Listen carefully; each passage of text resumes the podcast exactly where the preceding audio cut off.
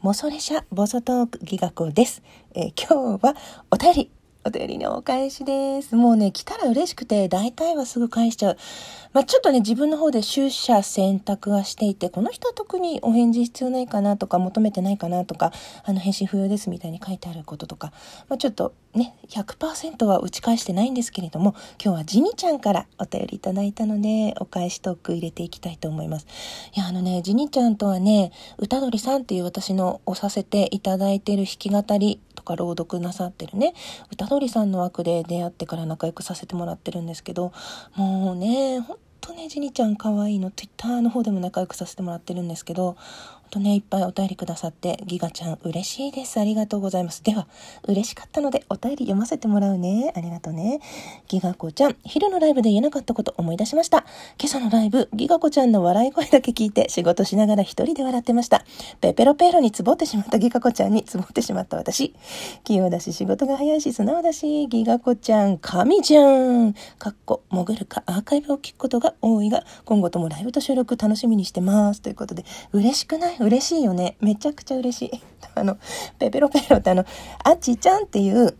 平日、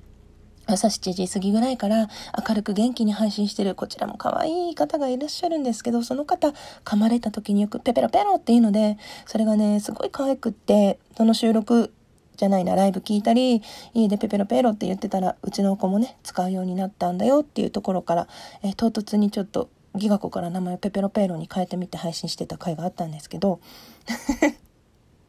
あのね、ちゃんとあちちゃんには使っちゃいました。ごめんなさいって自己承諾だけど、あの、ダイレクトメールして、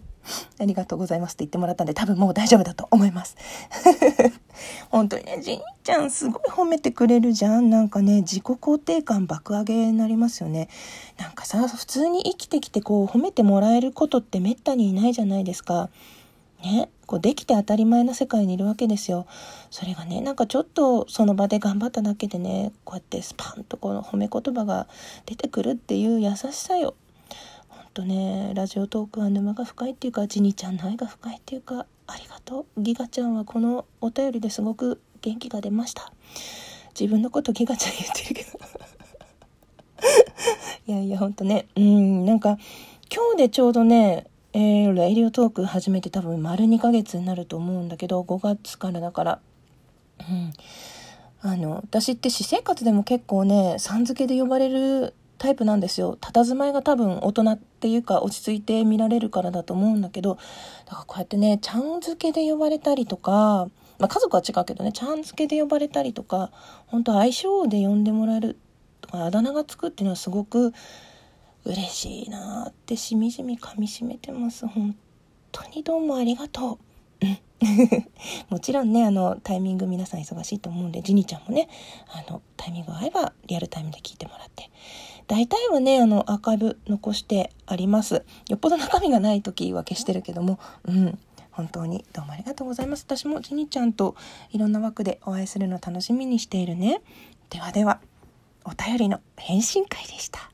ありがとう。きがこより